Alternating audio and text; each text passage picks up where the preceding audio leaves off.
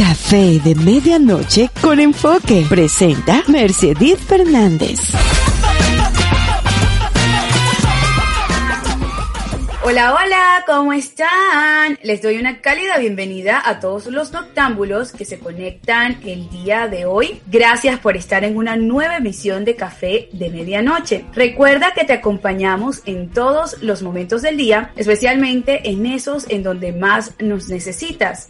Para hoy tenemos una invitada muy especial con quien estaremos hablando acerca de interesantes enseñanzas que nos trae la vida y estaremos compartiendo historias, pero sobre todo formas de salir adelante. Gracias a quienes nos escuchan a través de la página web www.enfoquelifestyle.com o por otras plataformas como Spotify o iTunes. Recuerda que nunca es tarde para un buen café.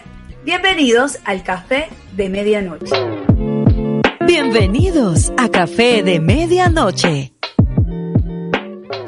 Vamos a iniciar todos nuestros podcasts de Café de Medianoche a partir de hoy con frases. Y la de hoy está a cargo de Michelle Obama, quien nos dice, en lugar de dejar que tus dificultades y fracasos te desalienten, deja que te inspiren. Con este mensaje empezamos nuestro podcast de hoy pues los momentos difíciles, los errores, los obstáculos y las pérdidas son situaciones que muy probablemente vamos a estar viviendo en nuestras vidas. Y claramente el 2020 ha sido muy difícil para algunas personas, muy felices para otras. Eh, para mí ha sido sinónimo de obstáculos y de seguro para todos ustedes que nos escuchan también ha sido una época de cambio. Sin embargo, es importante saber cómo debemos superar todas esas dificultades y dejar que eso nos inspire. Eh, les he escrito en Instagram que para mí ha sido bastante difícil, pero seguimos buscando la fórmula secreta de eso. Y es por eso que hoy invitamos a una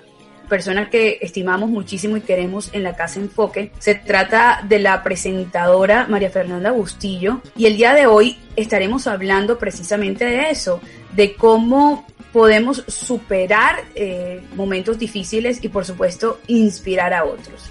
Gracias a Mafe por aceptar esta invitación al Café de Medianoche. Café de Medianoche.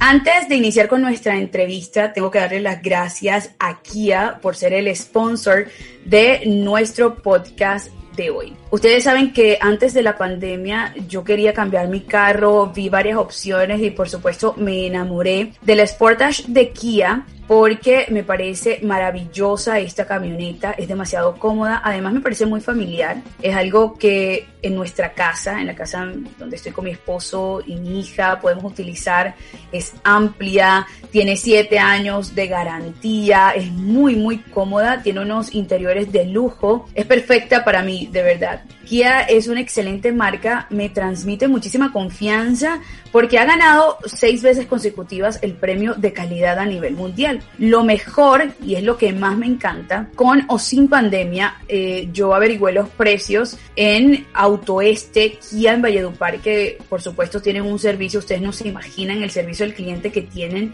Además, ellos se destacan por tener precios de locura, son los mejores del mercado importado y no se imaginan el ofertón que gracias a Dios me hicieron y ahora más adelante que tenga las posibilidades económicas, por supuesto, tendré mi Sportage Kia que compraré en Auto Este Kia en Valledupar. Si a ustedes les interesa, les voy a dejar aquí eh, anotado, o bueno, les voy a decir el número. Eh, se pueden comunicar al 574-9119. Los pueden visitar a través de su página web www.autoeste.com.co. También los que quieran visitarlos, aprovechando que ya hay apertura en Colombia, está en la carrera 7A número 20 de Raya 15. Definitivamente Autoeste Kia será tu mejor alternativa yo les estoy diciendo, vayan y averigüen sus guías, no se van a arrepentir.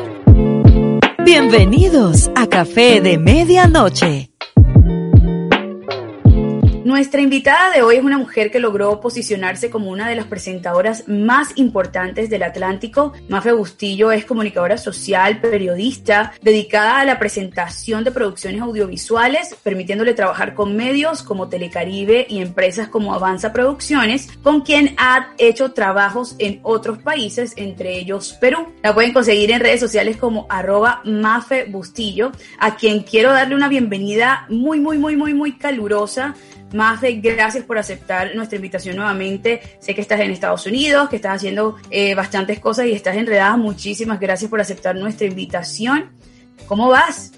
Mi Mercy, que alegría estar contigo, pues muy contenta. Eh, si estamos ahorita toda la familia en Estados Unidos, eh, digamos que pasando esta ya última etapa de la cuarentena para poder compartir con la familia y todo muy bien, gracias a Dios. Bueno, Mafe, eh, las personas quieren conocerte, saber un poco más de ti. Cuéntanos quién eres y qué estás haciendo en este 2020. Bueno, yo soy comunicadora social y periodista. Estuve trabajando por muchos años eh, en Telecaribe, también estuve trabajando con un programa de Caracol Internacional eh, y ahorita este año, bueno, de hecho hace cuatro años y medio, casi cinco, he estado digamos que un 100% dedicado a la familia, eh, una, digamos que un aspecto que nunca me imaginé llegar a tener o, o, digamos a explorar tan fuertemente porque no estaba entre mis planes ser ama de casa al 100%, pero yo creo que ya por muchas situaciones de la vida, no solamente yo, sino en este año 2020, todo lo hemos experimentado, que nosotros podemos hacer los planes que queramos y en cualquier momento nos cambian, eh, digamos que todas nuestras, eh, ¿cómo podríamos decirle? Todo lo que teníamos planeado y nos toca saber reaccionar y saber eh, reacomodarnos. Y prácticamente eso fue lo que me pasó en mi vida. Entonces han sido unos cuatro añitos diferente a lo que tenía planeado lo que no quiere decir que no sea algo muy bueno en mi vida. Yo estoy muy contenta, estoy disfrutando muchísimo esta faceta. No me imaginé que le iba a disfrutar tanto, la verdad. Pero bueno, en esas ando. El tema de nuestro podcast de hoy, Mafe, y a propósito de todo lo que está pasando, porque estamos recibiendo en la revista, en las redes, estamos recibiendo muchos mensajes de que las personas necesitan como ese apoyo. ¿Y quién mejor que tú para hablar de esto? Hoy queremos conversar sobre la superación de obstáculos y creo que el mejor ejemplo de la palabra de moda resiliencia, lo dije en redes hoy, eras tú. Independientemente que a mí no me gusta la palabra, pienso que está de moda y trillada, eh, pienso que tú eres el excelente ejemplo de eso. Eh, queremos hablar, más Pero qué lindo que se pongan de moda esas palabras. Total, no la porque son palabras positivas que muchas personas no lo aplicaban en su vida, de pronto hasta son mal utilizadas, pero qué bonito que sean palabras positivas las que se pongan de moda. Total, y, y por eso, Mafe, queremos traerlo hoy. El tema es más que ver lo negativo, es ver cómo superar esos obstáculos, ¿no? Y queremos hablar sobre cómo superaste todo este proceso que viviste eh, con la muerte de tu hijo y tu mamá. Cuéntanos cómo cambió tu vida. Has dicho que hace cuatro años te cambió. Cuéntanos qué ha cambiado en tu vida y cómo has superado todos estos obstáculos, Maf. Bueno, yo lo voy a contextualizar un poquito porque capaz que muchas personas que no conocen la historia. El 31 de diciembre del 2015 nos estamos dirigiendo mi mamá, mi hermano, eh, mi hijo y yo hacia Cartagena a pasar fin de año. Ocurrió un accidente bastante trágico realmente y en ese mismo día fallece mi mamá, a los 22 días fallece mi mamá, eh, perdón, eh, mi hijo. Eh, después de haber estado luchando muchísimo en, en UCI, teniendo, digamos que avances que nadie esperaba. Todos los médicos eh, daban por hecho de que el niño iba a salir de ahí porque ya, digamos que había superado la parte más difícil de todo el proceso cosas que los médicos veían imposibles, el, el, niño logró superarlas en dos, tres días. Entonces digamos que estábamos muy optimistas y de pronto se reventó la pita por el lado menos pensado, por, más o menos por contextualizar. Pero todo el proceso real inicia un año antes. Mi papá fallece casualmente el mismo 22 de enero del 2014, perdón, del 2015 y el niño fallece el del 2016. Entonces digamos que fue un año antes donde inició todo este, este proceso de empezar a entender eh, que que la vida te puede cambiar de un momento para otro porque mi papá fallece de un cáncer que fue muy rápido, no nos dio tiempo de reaccionar realmente, fue un cáncer de 3, 4 meses, eh, pero que realmente no nos dio tiempo ni siquiera de pensar. Entonces, eh, iniciando con mi papá, después pasa lo de mi mamá y lo del niño, básicamente a mí me cambiaron todo el panorama de mi vida, todo, completamente todo desde mi trabajo, porque yo a raíz de eso, pues obviamente dejé de trabajar, me mudé de ciudad, a los cuatro o cinco meses me mudé de país y todo cambió. Todos los planes que yo tenía para mi vida, absolutamente todos cambiaron. Pero a pesar de todas esas situaciones que pueden llegar a ser muy trágicas, yo miro a mi alrededor y yo siento que yo soy una persona muy afortunada. Te voy a explicar por qué. Eh, muchas veces nosotros confundimos un mal momento con una mala vida, cosa que no es así yo he optado por mirar tantas cosas positivas que hay a mi alrededor, tantas personas que me hayan ayudado a mí en el proceso, que sería muy injusto yo pensar que, que mi vida es un desastre. Entonces, a raíz de ese pensamiento de enfocarme que no que yo tengo una mala vida, que yo tengo una vida trágica, que yo tenga muchos momentos malos consecutivos, enfoco todo, toda mi energía en todas las cosas bonitas que tengo a mi alrededor para poder superar esta parte fea dolorosa, traumática. Y digamos que a raíz de eso es que pude ayudar los primeros pasos que me han ayudado a continuar. Obviamente yo no estoy al final del camino, yo estoy en un proceso que, que durará toda mi vida que durará toda la vida, para toda la vida de las personas que están a mi alrededor, de mi hermano, por supuesto, que también estuvo presente en ese momento y le tocó ser soporte mío y al mismo tiempo llevar su duelo, toda la vida para Carlos, que digamos que es mi esposo sin casarnos porque no nos hemos podido casar por tanta cosa, siempre pasa algo. es, impresionante. Ponemos fecha, empezó pandemia. La vez pasada pusimos fecha, nos mudamos de país. Bueno, pero ya, ya, no falta, digamos, que ir a firmar el papel y listo. Pero, no, mentira, lo que pasa es que queríamos tener dos pajecitos, entonces ya los tenemos listos, ahora sí ya se va a hacer la, la, la fiesta. Total, total. Pero digamos que es un proceso que van a estar, que nos va a afectar a todos toda la vida sin embargo, eh, ha sido un proceso con mucho amor, enfocado en lo que te digo, no es una mala vida, fue un mal momento. Y digamos que ese pequeño pensamiento me ha ayudado a mí muchísimo. Mafe, cuando mi hija nació, no sé si tú recuerdas que me enviaste un libro digital en donde hablaba mucho de la superación. Ese libro, eh, para las personas que no saben, lo he contado en ciertos podcasts. Mi hija nació con una condición muy, muy especial de salud. Eh, y Mafe, y al inicio de mi embarazo, pues obviamente uno como mamá no entiende muchas cosas, pero como dice Mafe, uno tiene que salir adelante.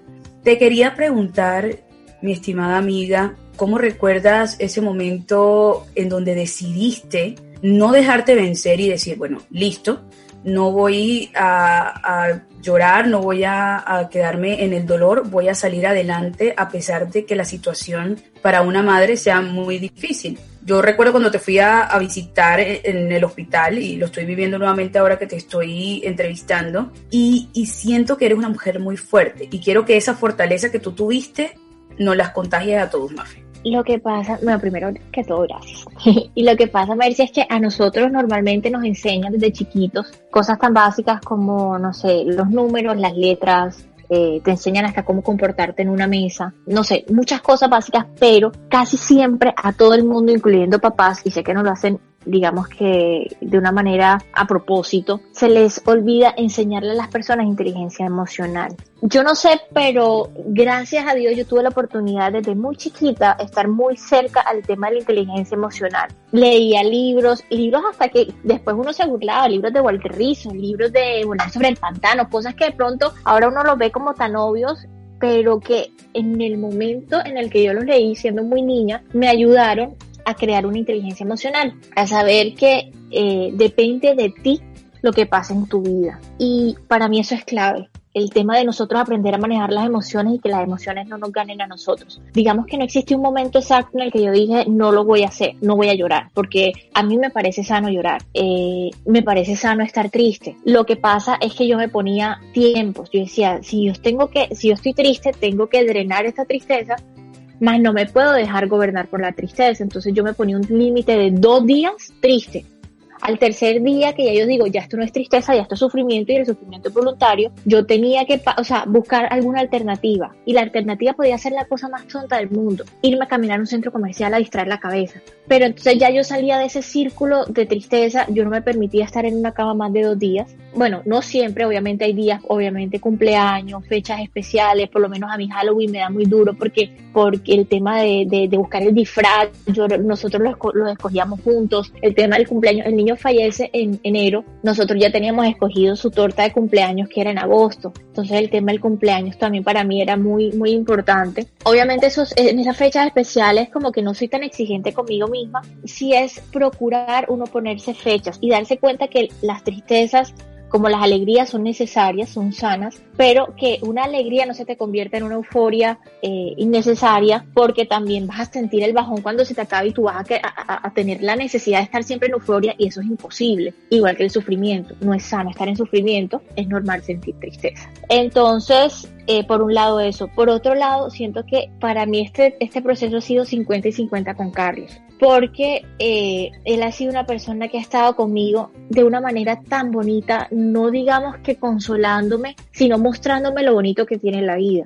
Y no me lo muestra diciéndomelo, no me lo muestra, eh, digamos que consolándome, sino el día a día que con ejemplos, con, con, con, momentos vividos, darte cuenta que es posible tú también estar feliz en, en un momento de tristeza, eh, me ha ayudado mucho. Entonces, en un proceso de duelo o de pérdida, en mi caso, es muy importante las personas que están a tu alrededor. Si bien es un trabajo personal, porque la decisión la toma uno de querer superarlo, de no quedarse en la victimización, que además es de los peores sentimientos que puede tener una persona porque es extremadamente adictivo una víctima siempre va a tener atención. De alguna persona, alguien nuevo va a aparecer a, tener, brindarte la atención que uno como víctima tiene.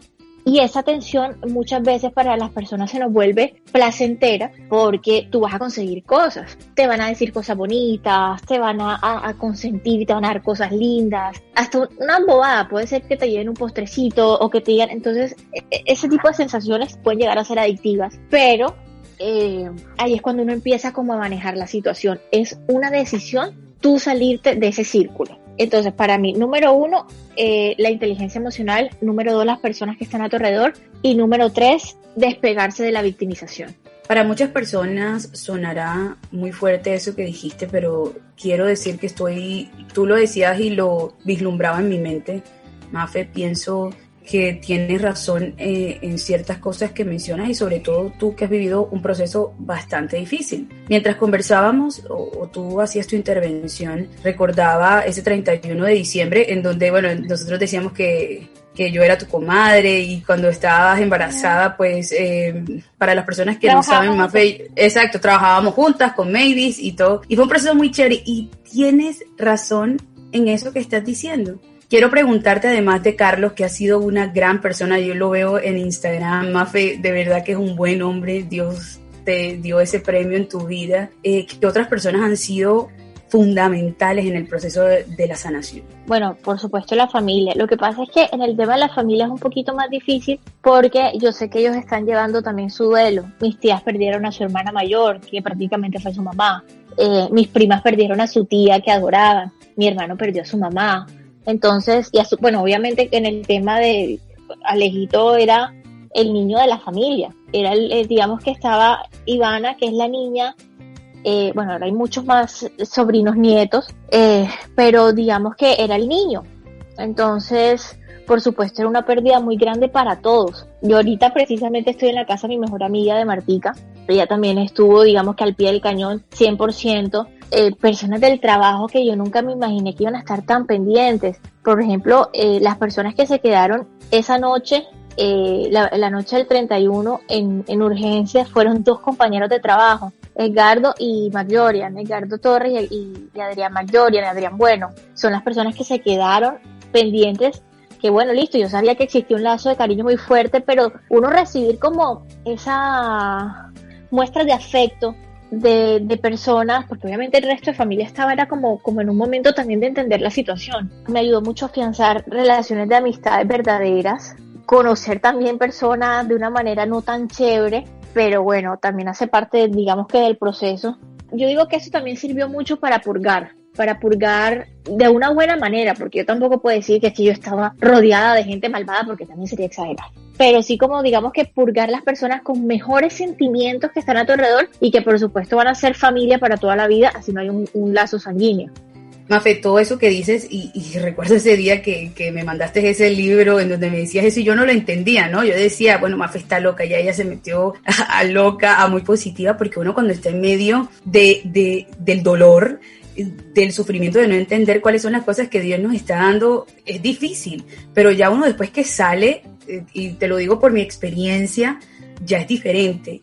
Por ejemplo, yo todo lo que me pasó con mi hija, que no es, no se compara en nada con lo tuyo, obviamente, pero poniéndolo como un ejemplo, ya ahora lo veo como, como algo que más bien le doy gracias a Dios porque me haya pasado eh, porque me cambió como persona, porque soy otra, eh, veo las cosas diferentes. Hablando ya en otro lado, Mafe, ya hemos hablado eh, de Alejito, quiero hablar de otra persona con la que también tuve la oportunidad de trabajar. Hicimos un documental llamado Melixa, en donde yo fui la productora y fue tu mamá a quien le, le tuve un cariño enorme y aún en Facebook cuando me hace los recordatorios en estos días justo de las grabaciones de eso, porque era una señora que se prestaba para todo, era increíble, o sea, recuerdo cuando estábamos buscando, cuando estábamos buscando a la mamá, que ella eh, es una señora que muere, para las personas que no saben, nosotros hicimos un documental y la mamá de Mafe era una de las protagonistas. Entonces recuerdo que le dije, Maf, eh, en ese tiempo estábamos trabajando en Tremenda Mañana y Mavis estaba buscando era la encargada de buscar las personas. Bueno,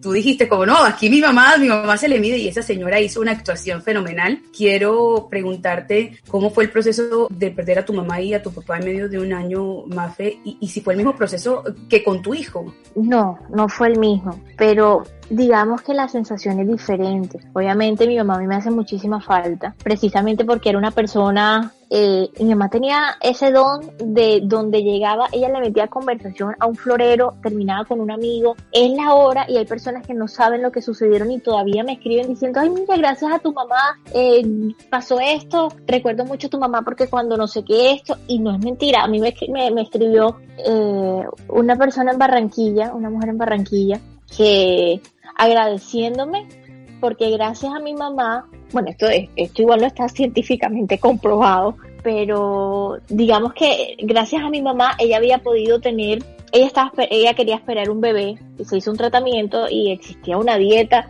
para escoger el género de los hijos, supuestamente tiene algo que ver con la acidificación o, o ¿cómo es que? bueno, el caso, yo no lo voy a enredar con temas que no, que no conozco, entonces ella le dio esa receta y cumplió el sueño que le quería tener una hija. Y me parecía tan lindo que yo decía, es que mi mamá tenía esa personalidad tan, tan imponente que pasan los años y la gente sigue recordándola. Me escribió también una señora que fue vecina de ella que me decía, yo te cargué a ti bebé.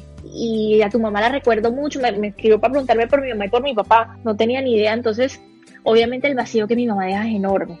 Pero al suceder tan cercano al niño, digamos que el dolor del niño, y no quiero que suene feo, porque es que igual obviamente es mi mamá, pero digamos que el dolor del niño alcanza a opacar el resto de dolores que yo tengo en mi vida. De hecho, a raíz de lo del niño, la mentalidad de mi vida es, yo solamente quiero tener cosas positivas. Digo, ya yo perdí lo más grande, ya yo creo que cualquier dolor que pase ahí para abajo yo lo puedo manejar los duelos son diferentes, por supuesto, porque yo puedo lograr entender que una persona, por lo menos la muerte de mi papá fue una muerte, eh, digamos que todos en la, en la familia la esperábamos, porque mi papá fumó desde que tenía 14 años y él muere por un cáncer de pulmón. Toda la vida se lo advertimos, por favor, deja de fumar, fumar. Digamos que no nos, no nos cogió de sorpresa. La de mi mamá fue como un duelo muy pegado al niño.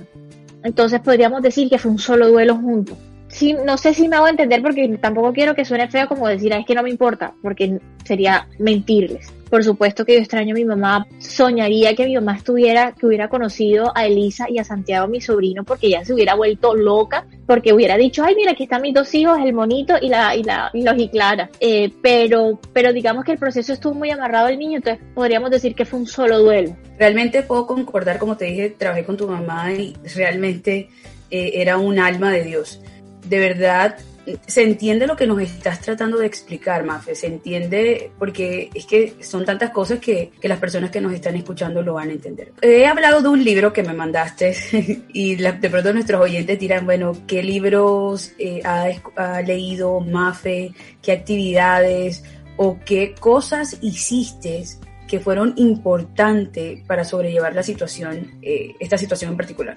Mira que uno cuando vive experiencias tan fuertes, la vida te da la posibilidad de explorar cosas que tú no te hubieras imaginado explorar. Yo he tenido, eh, obviamente, esa, esa curiosidad de saber que, que la historia de Alejito y de mi mamá y de mi papá no finalizó, sino que existe algo más allá. Entonces me encanta leer libros sobre experiencias cercanas a la muerte, personas que son médicos, que tuvieron la experiencia, que fueron al cielo, que regresaron. Cosas como esas que de pronto a mí me genera un poquito de, de paz de saber que su historia no terminó, simplemente que continúa de una manera que nosotros no entendemos y que en algún momento pasaremos por el mismo proceso. los libros de, de superación personal, hasta el libro que tú pienses que no es tan trascendental como superar una relación amorosa, como tener la madurez en la adolescencia, te dan herramientas pequeñitas que te van a ayudar. Entonces, eh, digamos que no, ha sido un libro en específico, una, eh, una búsqueda específica, pero sí me amplió el rango de temas que me interesaban y en cada cosa que yo veo como que uno va cogiendo un poquito de aquí, un poquito de allá. Yo no soy, yo soy católica, yo me, considero una persona católica, sin embargo me fascina escuchar prédicas cristianas. Estoy abierta a escuchar porque siento que en todas partes va a haber un poquito de aprendizaje que me va a ayudar a mí a crecer como ser humano, que es lo más importante. Entonces, yo digo que cuando, cuando las personas se interesan en aumentar ese conocimiento para ser mejores personas, por el lado que tú lo quieras enfocar, va a ser positivo. Es respetable creencias religiosas, eh, creencias culturales, en fin, pero sí, sí, existen tantas cantidades de herramientas que nos pueden ayudar y de pronto nosotros no le dedicamos tiempo a eso en nuestra vida. Desde programación neurolingüística, que es un tema científico, hasta estos, eh, digamos que coach de vida que están tan de moda, que te enseñan herramientas que te pueden ayudar, herramientas que son para el marketing, tú las puedes utilizar en tu día a día para, para tus sentimientos. Entonces es como que también tener la voluntad de querer ser mejor persona. Mafe, ahora vamos a otra etapa de tu vida y para mí fue una gran sorpresa cuando vi la llegada de Lisa. ¿Cómo llega Lisa a tu vida? Y cuéntanos un poquito cómo decidiste ser mamá nuevamente gracias a la compañía de ese maravilloso hombre que Dios te dio. Yo me imaginaba mi vida sin más hijos. Para mí con Alejito había sido, pues digamos que era lo que yo quería para mi vida, tener a mi niño y listo. Entonces cuando sucede esto, yo me quedaba en la misma idea. Yo decía, es que yo no, yo no perdí a mi hijo, mi hijo simplemente está, dejó de estar conmigo físicamente, pero mi decisión continúa, yo no quiero tener más hijos. Eh, con Carlos fue muy curioso porque lo hablamos yo creo que una sola vez y él me dijo que qué pensaba y pues yo le di mi punto y él como que me dijo, no, no te cierres a esa mi idea, date tiempo y mira a ver qué pasa. Y llega Elisa a nuestras vidas y lo lindo de Elisa es que fue una niña que, que vino a sanar tanto y no solamente a nosotros porque esta chiquitina nos da lecciones todos los días de la vida, es una cosa impresionante. Eh, vino a sanar tanto que me hubiera arrepentido, yo creo que el no haber podido vivir esta experiencia con ella. Porque digamos que fue ser mamá por primera vez otra vez. Suena curioso, pero Elisa es mi segunda hija más nunca compartió con mi hijo mayor. Entonces es como vivir la experiencia. Además, yo tuve un niño, ella es una niña. Entonces fue como ser mamá primeriza por segunda vez. Eh, fue una experiencia totalmente diferente porque yo con Alejito fui mamá soltera. Aquí he tenido la compañía de Carlos, que además no solamente es una gran persona para mí, sino que es un papá con la camiseta puesta. Eh, de hecho, él está ahorita con la niña, está trabajando con la gorda ahí al lado. Y ha sido una experiencia maravillosa. Yo creo que de las decisiones más lindas que hemos tomado eh, es Elisa, y ahora Mateo, porque si, si queríamos tener como una familia conformada, yo no pensé, es que te digo, todo cambió, yo nunca pensé tener una familia grande, jamás. Y ya pensar que voy a tener mi tercer hijo es, es bastante, digamos que bastante lejos de lo que yo tenía planeado, pero de las cosas más preciosas que, que me han podido pasar. Mafe, eh, yo pienso que todo esto que ha llegado en tu vida ha sido tan bonito. La Mafe que estoy viendo hoy eh, no tiene nada en comparación con la Mafe que conocí. Eh, y me encanta esta Mafe puntual. yo recuerdo que yo peleaba con Mafe porque era más impuntual y hoy llegó 10 minutos antes. Todas estas cosas, Mafe, han sido tan bonitas el hecho de que compartes eh, las cosas que compartes en Instagram, por ejemplo, en donde le das como otra óptica a, las cosas que te pasan, que normalmente uno como ser humano es normal que se lamente, que esté todo el tiempo renegando, pero yo veo cosas muy diferentes en tu contenido que lo haces muy orgánico, porque de seguro es así como que no es algo planeado ni nada, sino que simplemente conociéndote a ti es como espontáneo, como algo que te sale del momento y ya. Tu hija siento que se parece mucho a Alejo. Eh, eh, obviamente no, no... Pero es rarísimo, es rarísimo mi Mercy, porque yo a veces la veo tan idéntica al papá, que yo digo... Te parece, te parece es neo, pero es una cosa impresionante. Yo la veo y si a mí se me parece al niño, pero ¿por qué se me parece a Carlos? Es una cosa impresionante. De verdad, de verdad yo le veo parecido. O tal vez eso es lo que quiere ver mi cerebro también, ¿no? no, es que no eres la única. El, 90% de la gente me dice es idéntica al niño. Yo no sé si son gestos. Quizás es la gesticulación, porque obviamente los dos están todo el tiempo conmigo. ¿Tú te acuerdas que el hijito yo me lo llevaba para arriba y para abajo y él me acompañaba? Para todos lados. Sí. Y él me acompañaba en esa época yo también trabajé en CB Noticias, él me acompañaba en el noticiero. Entonces, quizás como están conmigo todo el tiempo, no sé, los gestos, las palabras, eh, la forma de reaccionar son muy parecidas. Ellos tienen mucho también en su forma de ser muy parecido. Entonces yo digo que de pronto es porque han estado todo el tiempo conmigo pero no, yo la niña la veo súper parecida a Carlos, súper parecida a Carlos. Otra pregunta, de pronto que se aleja un poco de, este tema de los obstáculos, pero hay muchas madres solteras que nos escuchan, Mafe. Recuerdo irte a visitar en los apartamentos que tenías, porque tú te mudaste varias veces íbamos a visitarte ahí con el niño. Em, ¿Qué es lo que destacas de ser madre soltera y qué es de pronto lo raro o lo no tan chévere de ser madre soltera, Mafe? Lo que pasa es que, digamos que el tema, el, el decir que una madre es soltera, me parece como decir que uno es, no sé, pero digamos que una cosa no tiene nada que ver con la otra. Eh, uno es mamá, tengas pareja o no tengas pareja. Ya la otra persona verá si es papá o no es papá, pero uno es mamá, existe o no existe una persona al lado. Uno puede conformar una familia de la manera que sea, siempre y cuando haya, haya exista amor. Eh, porque vemos muchísimas familias que son más como por cumplir los requisitos de llenar, bueno, nos casamos, tuvimos hijos, eh, como haciendo un checklist y, y realmente la familia yo creo que es mucho más que eso, porque en la familia vienen incluidos los amigos que se convierten en los tíos de tus hijos, eh, están incluidas las vecinas que se convierten en tus tías, eh, muchas cosas. Lo que te decía, esos amigos que se convierten en familia sin tener un lazo sanguíneo. Entonces, digamos que ese aspecto de familia también es bonito. De hecho, eh, a mí hasta me parecía más sencillo porque las decisiones las tomaba yo sola.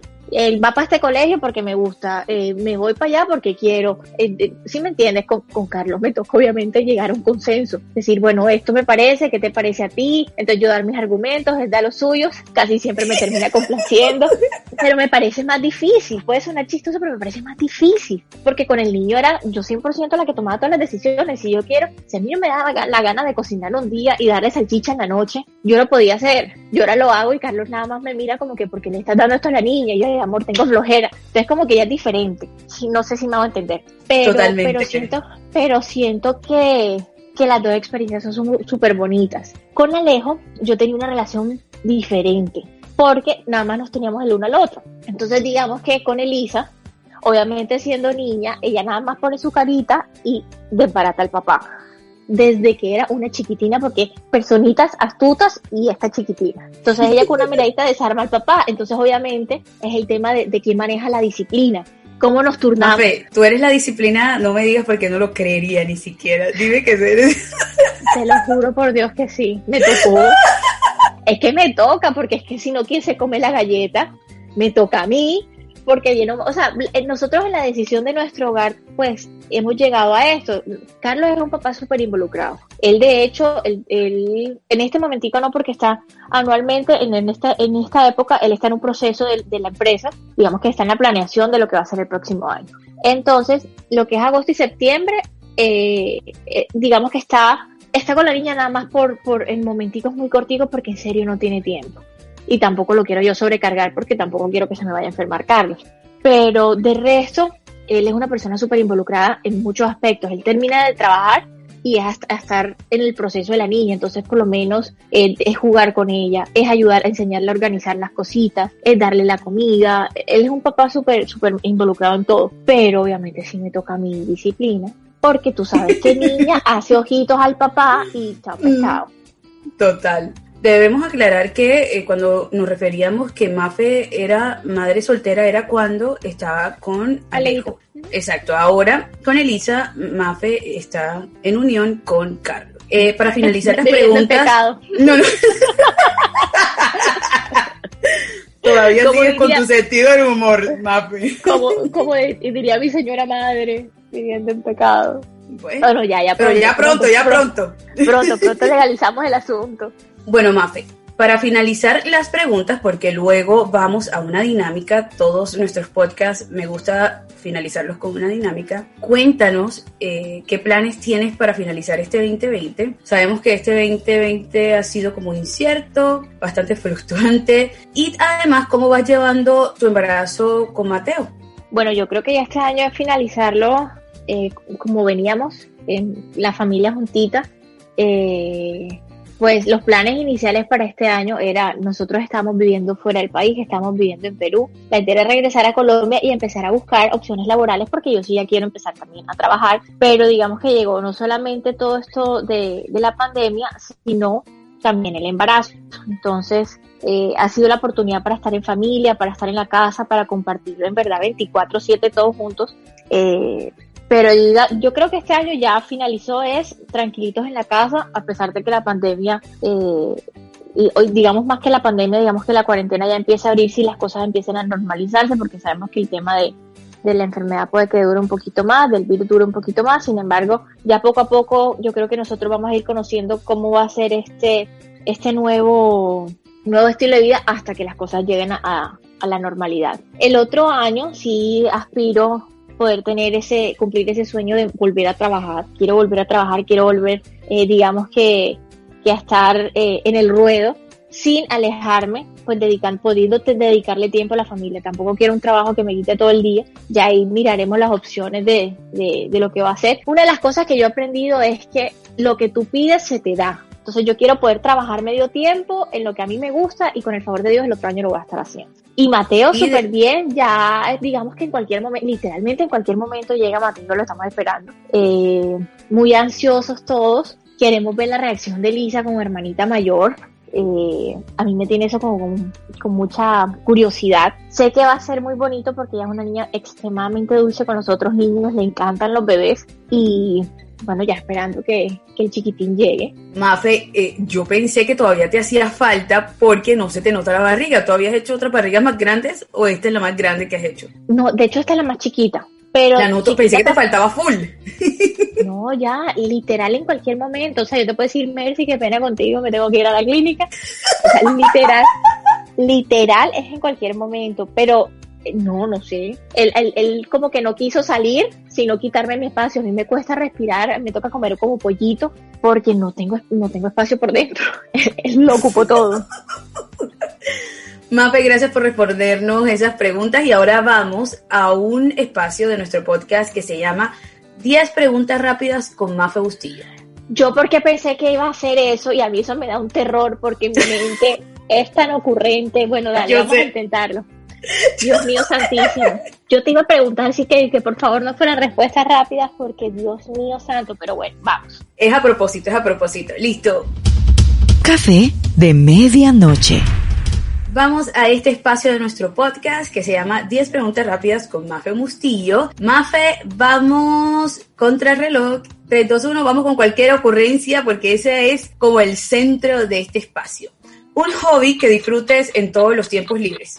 Dormir. Lugar favorito para vivir. Hay una casa con un jardín. ¿En qué, en qué país? Estados Unidos. ¿Comida favorita? Chatarra. ¿Lo que más disfrutas hacer en familia? Dormir.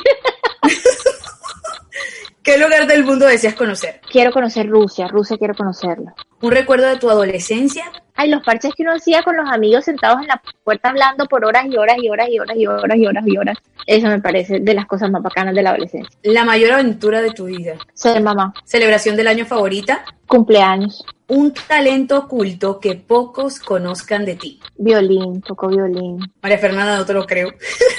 Te lo juro. Nadie me cree. Nadie me cree. Qué cosa tan impresionante. A mí me toca sacar fotos. Yo tocaba, yo pertenecía a Batuta de la Universidad del Norte cuando estaba chiquita. Eh, yo estudié en Bellas Artes en violín. Nadie me cree, qué triste. Yo creo que porque no sé, yo no soy tan musical, pero sí toco violín.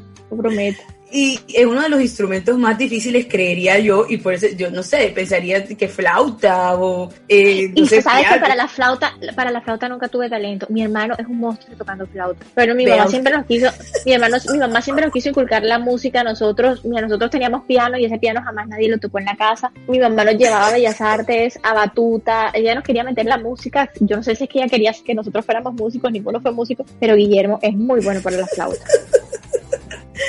Mafe, muchísimas gracias por haber aceptado este espacio con nosotros. Ha sido un momento muy chévere, Mafe, y de verdad, gracias por este espacio. Ay, a ti muchísimas gracias por la invitación. Me alegra verte eh, haciendo esto. Sé que te gusta muchísimo. Me alegra ver cómo ha crecido Enfoque Caribe. Eh, tú sabes que a ti y a tu familia les tengo un aprecio enorme y bueno, yo estoy también muy pendiente de, todo lo que estás haciendo y no te imaginas la alegría que me da ver cuánto creces. Yo soy fanática número uno tuyo, tú sabes que sí, porque siempre te escribo cuando estás haciendo tus tutoriales de maquillaje. Gracias a ti he comprado cosas, gracias a ti he dejado de comprar cosas que no necesito. Y, qué rico haber pasado este momento también. Mafe, eh, un último mensaje para todos los oyentes eh, de pronto que estén pasando por un momento difícil. Bueno, yo creo que lo más importante es saber identificar lo que te decía al principio, saber identificar cuando tú tienes un mal momento y cuando tienes un mal día o te pasó un mal suceso y cuando tienes una mala vida. Darle gracias a Dios por todas las cosas lindas que tenemos. Yo a pesar de todo me siento la persona más afortunada del mundo porque yo estoy llena de bendiciones a mi alrededor.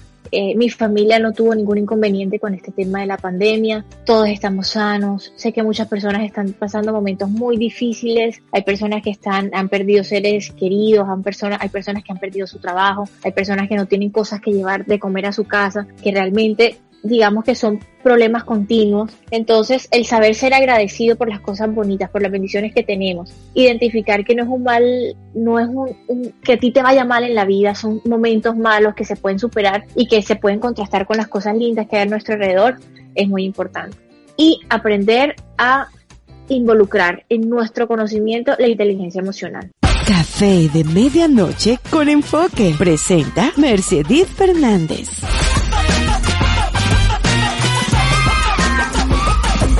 Bueno, ya casi llegamos al final de nuestro podcast de hoy, pero no me podía ir sin recordarles que mis amigos de Autoeste Kia en Valledupar localizado en el Cesar, por supuesto, tiene los mejores precios del mercado. Así que si ustedes están pensando en cambiar de auto, están pensando en hacer ese cambio que necesita el 2020 para mejorar, definitivamente tienen que consultar a Autoeste Kia y les voy a recordar la página web para las personas que quieran visitarlos por página web. Tienen un excelente servicio, es www.autoeste.com.co. También pueden visitarlos en Valledupar en la carrera 7A, número 20 de raya 15, o también pueden llamarlos al número, déjenme los busco aquí en mi celular, tan, tan, tan, tan, 574-9119. Yo lo tengo en favoritos porque Autoeste Kia, ellos allá me escuchan diario, diario porque yo quiero mi Sportage Kia. Ese es el regalo que me va a traer el 2020. Si están interesados en cambiar de auto, ya saben, Autoeste Kia en Bayopar es la mejor opción.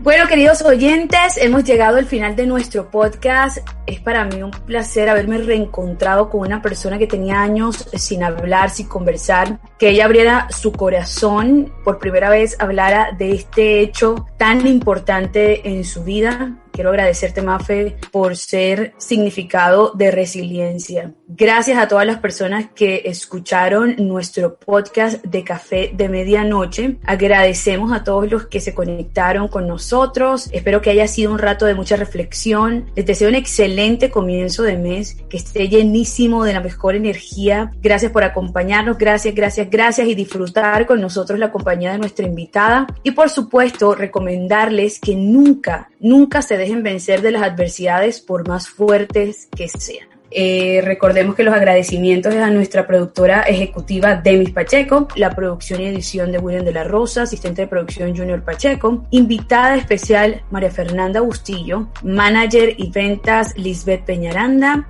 proceso creativo y organización del podcast, Natalia Camargo, asistente ejecutiva Adaluz Tres Palacios, la logística estuvo a cargo de Mavis Mendoza. Recuerden que yo soy Mercedit Fernández y los espero en nuestra próxima emisión de Café de Medianoche. Chao, chao.